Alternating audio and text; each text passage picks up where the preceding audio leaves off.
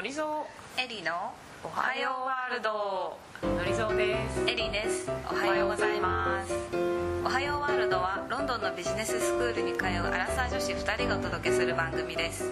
20代30代の女性が自分らしく前に進んでいけるよう背中を一押しできたらと思っていますな女性にアドバイスをもらう姿をお届けしながら私たち自身も悩みながら進む前に進んでいく姿を同時にお届けできればと思います。はい、えー今回ははい。引き続き、リンダ・グラットン教授のインタビューをお届けします、はい、えー今回は3回目、最後の回になります、はい。えーで今回はうん。日本についてとか、キャリアについてとか、今までよりもうちょっと広い質問をいろいろ投げかけています、はいそれではそれではおお楽しみください Next question Yeah. is about um, working with Japanese government. Yes. Um, so you are advising the Council of Designing 100-Year Life Society um, Yeah. held by Prime Minister Abe. Yeah. And um, so what did you feel through advising Japanese government and communicating with Japanese intellectual? Um, are they different from um, people from similar role in other countries? この質問は翔さん30代男性大企業で勤務されている方からいただきましたグラトン教授が日本の政府が主催する人生100年構想会議のアドバイザーを務めていらっしゃいますがそのアドバイスをしたり指揮者の方と一緒に働く中でどのように感じていますか？また他の国との違いは何かありますかという質問をいただきましたではリンダの回答をお聞きください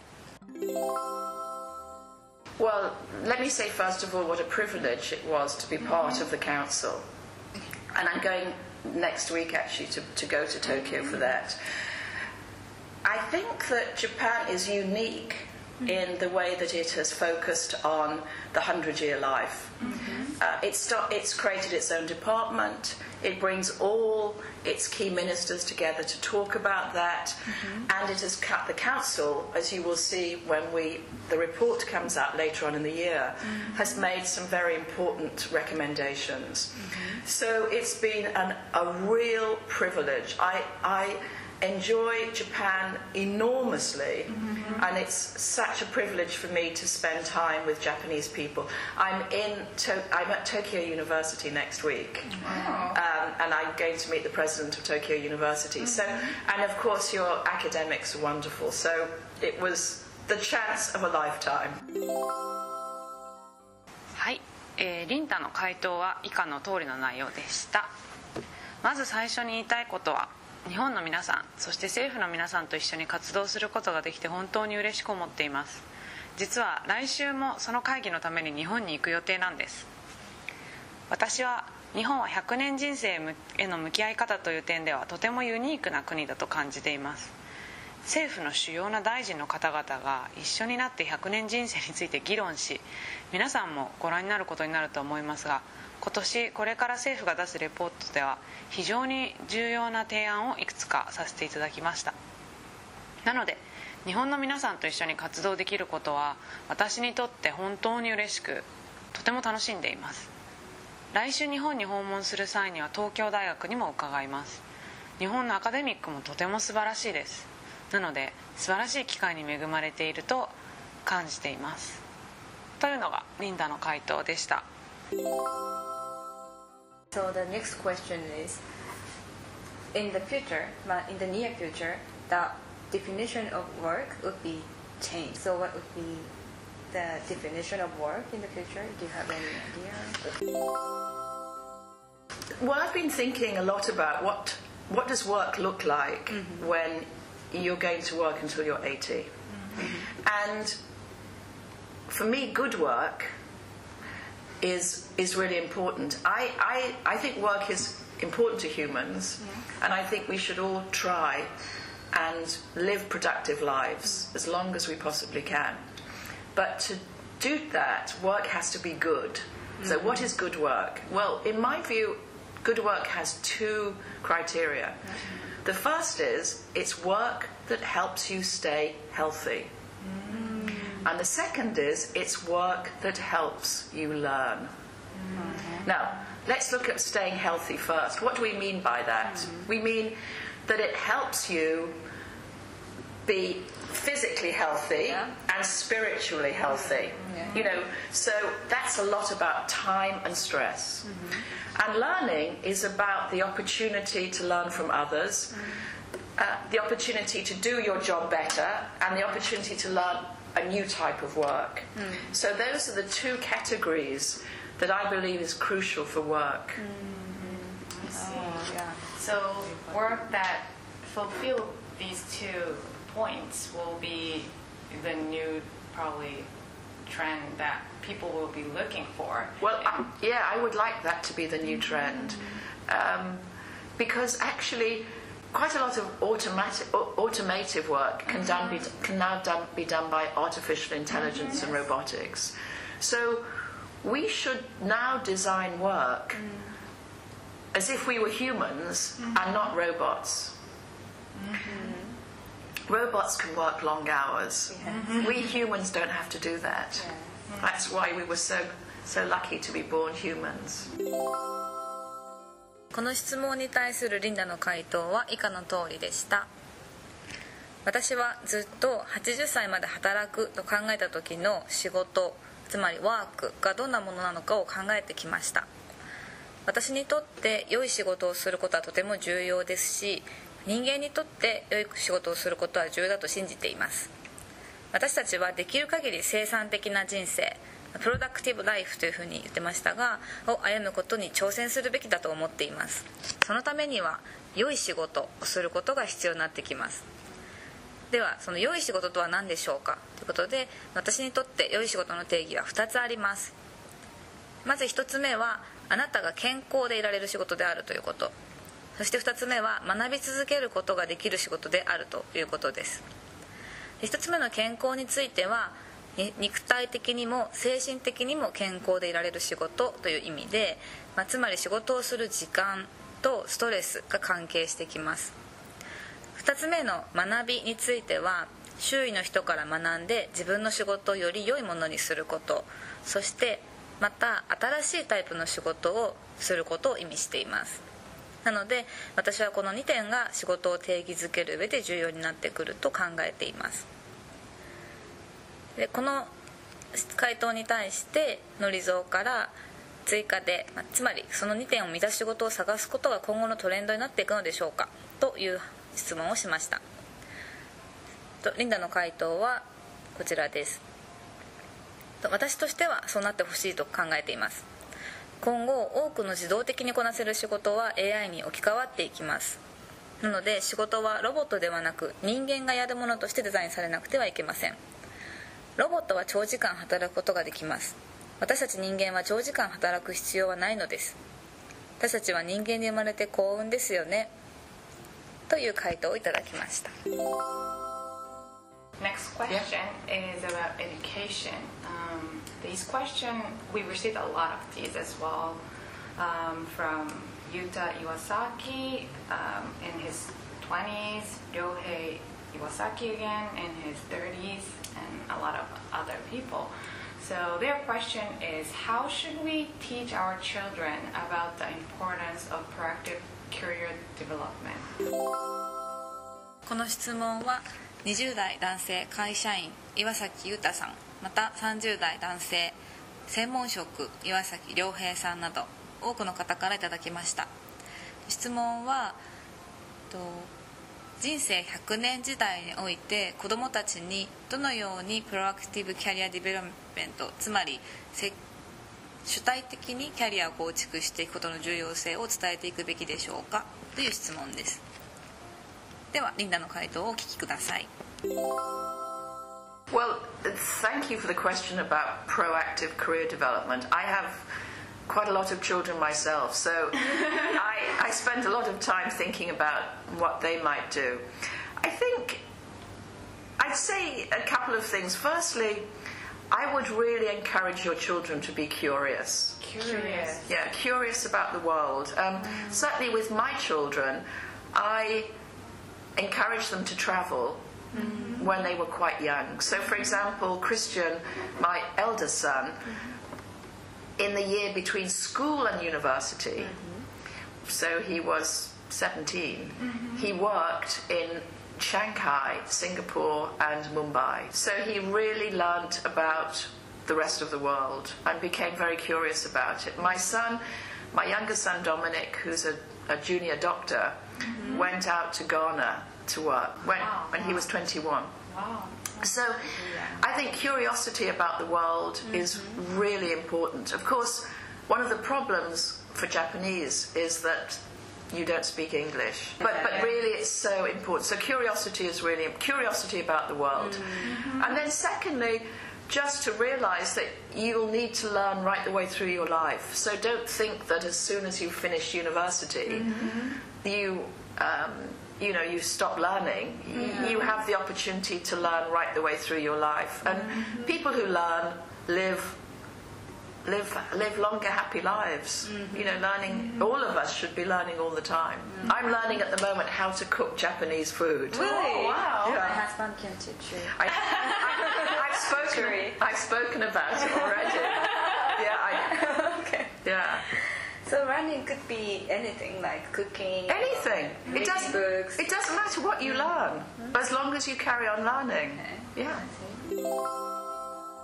はい、リンダの回答は以下の内容でした、えー proactive career development まあ主体的なキャリアの構築ですね自分がやっていくについての質問をいただきありがとうございます私自身もたくさんの子供たちがいるので彼らのキャリアについて考える時間をたくさんとっています。えーその中でもいくつか大切にしていることがあるのですがまず一つ目は子どもたちが世界に対する好奇心を持つよう促すこと。これを大事にしています。で世界に対して好奇心を持つということで、えー若い時に旅することを勧めています。例えば私の長男クリスチャンは高校と大学の間つまり彼が17歳の時に上海シンガポールムンバイで働きました。そのおかげで彼は世界に対してとても強い興味を抱くようになりました。また下の息子のドミニクは、ジュニアドクター、まああのお医者さんになるべくトレーニングを積んでいる立場で21歳の時にガーナに仕事をしに行きました、えーなので私自身世界に対して子どもたちが興味を抱くということをとても大切なことだと思っています。ただ日本人にとっての課題は、えー皆さんがちょっと英語が難しい話すことが難しいという点ですねと、えー私も日本語が話せないので、えーまあ、これを指摘するのはとても恥ずかしいのですがただ英語を話せないことが旅をすることのチャレンジになっているということは事実だと思います。え2つ目ですね。2つ目のとしては人生を通して学び続ける必要があるということを認識してほしいと思います。大学を卒業して学ぶことをやめないでください。人生を通して学び終える機会は実はたくさんあるのです。学び続けている人は長く幸せな人生を生きると思います。そして私たちは皆学び続けなければなりません、えー例えば私は今日本料理の作り方を学んでいます。でここで、えーエリちゃんが「それであれば私の夫が日本料理を教えられますよ」というふうにリンダに言ったところリンダは「もうすでに話はつけてあるわ」ということでそうだから学ぶ内容は何でもいいので学び続けることが大切ですというメッセージでした。So the next question is that about flexibility of Japanese workforce and career change. So what can we do to improve the flexibility to change career in Japan? はい、えー次の質問はですね、えータディさんという、えー まあ、従業者従業員1000人以上の会社の経営をされている30代の男性の方からいただいたご質問ですね。この質問タディさんをはじめたくさんの方からいただいているんですが、えー日本においてキャリアの柔軟性を高めるにはどうしたらいいと思いますか？雇用の流動性を高めるっていう意味でどういうふうなあのことが必要だと思いますか？というご質問でした。それではリンダの回答をお聞きください Yeah, flexibility in Japan. There's two challenges I think Yeah. that young people in, in Japan face, and for my um, in my MBA program this year, I set my students a challenge to think about uh, two young Japanese people.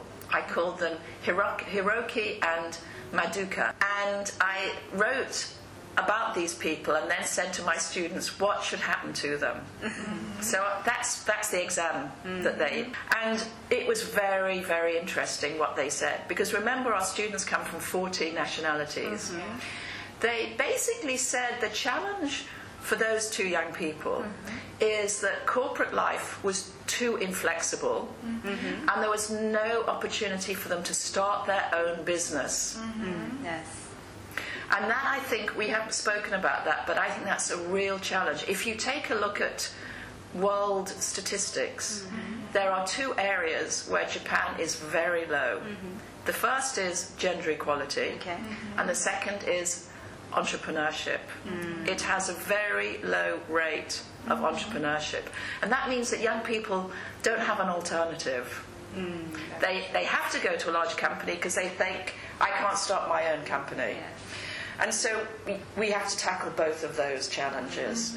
Corporations need to be more flexible, and the government needs to encourage people to start their own business. That, that's how America has grown recently. It's grown through entrepreneurs. この質問に対するリンダの回答は以下の通りでした私は日本人の若者にとって主に2つのチャレンジがあると考えています と今年の私の MBA プログラムで実は生徒にこんな質問をしました。質問はその日本人のヒロキとマドカという若い2人の現状についてストーリーを書き彼らが今後どうするべきかという質問をしたのです。実はこれがその日の試験の質問でした。そしてとても興味深い結果が得られました。MBA のクラスには40カ国以上から生徒が来ていたのですが彼らは基本的に同じ点を指摘しました。つまりその日本の企業でのキャリアは柔軟性が低すぎる。そして新しいビジネスを始めるチャンスが限られている。という点です。世界の統計を見てみても日本が諸外国に比べて圧倒的に低い点が2点あります。1つ目はジェンダーイクオリティ。つまり男女の平等。そして2点目はアントレプレナーシップ。つまり起業家精神です。起業については本当にとても低い統計データが出ています。なので日本人の若者にとって会社で働くこと以外に他に取りうる手段がないのです。彼らは自分で会社を始めることができないので大企業に行くという選択肢しか取れ取れないということが課題なのです。なので我々はその両方のチャレンジに向かい合う必要があります。日本の企業がよりフレキシブルになることそして日本の政府が企業を応援するような仕組みを作ることが必要になります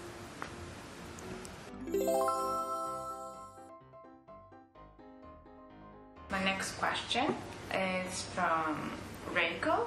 Um, this is a very unique question that we received. So, can you give Japanese people a positive message about 100 year life? Because Japanese people tend to be anxious about future and change.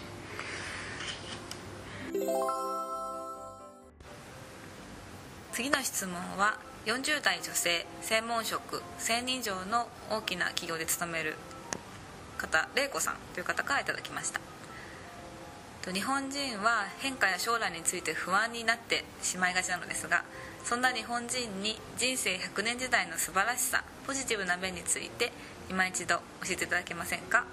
という質問でしたそれではリンダの回答をお聞きください Thank you. And I think that when people think about the future, there is a high level of anxiety right around the world. By the way, when we when we took the book to America, many American people said to us, "We don't have enough money. We haven't saved enough money." Japanese people are much better savers. so, so you're in a much better position than most American people. So I think that we need to think positively about the future, and that's always been my unique uh, contribution is that I, I want to be positive about the future. I think Japan has a great deal of positive aspects to mm-hmm. it. Um, it leads the world in terms of some aspects of technology. Mm-hmm. It has the best food ever. I agree. you, you have an amazing craft base of, of mm-hmm. beautiful things. Your communities are still intact. You still have intact communities. And um, I think there's a real golden age for Japan. I don't think people need to feel um, downhearted at all. I think there's many possible and positive things that will happen. Okay. リンダの回答は以下の通りです、えー人々が将来について考える時大きな不安がつきまとうのは全世界共通です私たちが著書をアメリカに持って行った時多くのアメリカ人は私たちにお金が足りない貯蓄が足りないとコメントをしました、まあ、つまり貯蓄が足りないから100年時代っていうのは難しいんだっていうことを言ったということですね。でリンダから見ると日本人は貯蓄が得意でしょと。だからアメリカ人より全然やりやすいはずよ。ということです。で、えー私は将来に対してはポジティブであるべきだと思っていますし私の持っている独特の、まあ、視点であったり貢献であったりだと思っています。私は将来についてポジティブでいたいと思っています。そして私は日本はたくさんのポジティブな側面を持っていると思っています。テクノロジーで世界を牽引している分野もありますし世界で一番おいしい食を提供していますしとても美しい工芸品を作ることができる土壌があります。またコミュニティとして過去から大切に保持している文化もあります。だから日本にとって黄金時代が来るのではないかと思っていますし悲観する必要は全くないと思っています。これからたくさんのポジティブなことが起きるでしょう、えーこれに対してエリちゃんがですねポジティブなメッセージありがとうございますという、えーコメントをしていてであの私の方から、まあ、そうですねと日本人は何かを試す前に少し考えすぎてしまう癖があるのかもしれませんと。でそれに対してリンダはですね、うん、確かにそうですねと。本もちょっと読みすぎかもしれません、まあ、私にとってはありがたいことですかと、まあ、著書が大ヒットを飛ばしているので そんな冗談も、えー最後交えてあの和気あいあいとした雰囲気で、えーインタビューを、えー終えることができました。はい。というわけではい3回にわたってはい。お届けしてきたリンダのインタビュー最終回でしたが、ね。リンちゃんどうだった？今日は一番自分の印象に残ったのはやっぱり興味を持つ、キュリオシティを持ち続けるっていうことの大切さなのかな？と思って、なるほどね。まあ、よくあの旦那さんと自分の子供が大きくなった時にどういう教育をしたいかとかって話することがあるんだけどやっぱりこう今日何に興味を示すかわからないけどとにかくいろんなものにオープンにでいてで興味を持っているような環境を作ってあげたいねっていう話をしていてまあまあね、留学ってそんな簡単にできないしお金もかかるし難しいけど例えば留学じゃなくても実際に海外に行かせなくても日本で例えば外国の人が集まる場所に連れて行くとか、はい。なんかボランティアしてみるとか、はいはい。別に外国人に限らず、うん。普段からそう自分たちが普段接している人とはまた違う人たちと接する機会を作ることによって世界に対する好奇心をこう刺激できたらなってお思ったかな。なるほどね、うん。確かになんか違うことが違う世界があるんだっていうのを知った状態で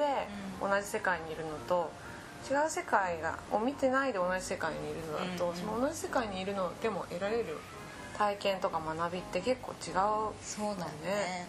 うん。のりちゃんはどうだった？私はあのリンダが言ってた、えー仕事の条件。うんうんこれからの仕事今後のワークっていう定義のところで言ってた話がすごい印象に残っていて、かなこれからの仕事選びはまず1個目は健康でいられる仕事であること、2つ目は学び続けることができる仕事、なんとなくなんか今までの日本まあそうじゃない人もいるかもしれないけど、古典的な仕事の定義って、がむしゃらに働いてもすごく経験が得られるとかお金が得られるとか、なんかこう意味のあることができるみたいなであればもうものすごい頑張って働いてもやっぱりいい仕事だねっていう価値観って少なからず日本にあったと思うんだけど、リンダが言ってるのはその肉体的にも精神的にも健康でいられるってことがまず大事と。うん。無理しないと続けられないとか働きすぎて体を壊すっていうんじゃなくて、ちゃんと長く続けられる、無理なく心も体も、っていうのはすごいなるほどなと思って。なんかこう仕事が60歳とか65歳で定年するっていう決まりがあったらもう太く短く駆け抜けていいと思うけど。そうね。そう私たちの世代は多分本当死ぬまで働くっていうのがもう必須要件みたいになってくるんだとしたら、短期で太く短くっていうよりもちゃんと長く続けられるっていうことにフォーカスを移さないといけないんだなって。でそのために多分学び続けるっていうことが大事そうんだなだなってね。両方必要なんだよね。そうそう。っていうのがすごいなるほどなって。いう、うんなんかしっくりくるよね。しっくりくるしっくりくる、うん。うん。エネルギーをもらったよね。確かに。なんかでもすごい。明るい春の嵐。みたいななんかポジティブなね。そうそう強い太陽光みたいな感じだよ、うんうんうん。なんかうまく表現できないけど。ポジティブなメッセージだったし前向きに考えていきたいなって思うような。なんかこ力づけられて奮い立たなきゃみたいな。パワーを注ぎ込まれた感じするな、うんうんうん。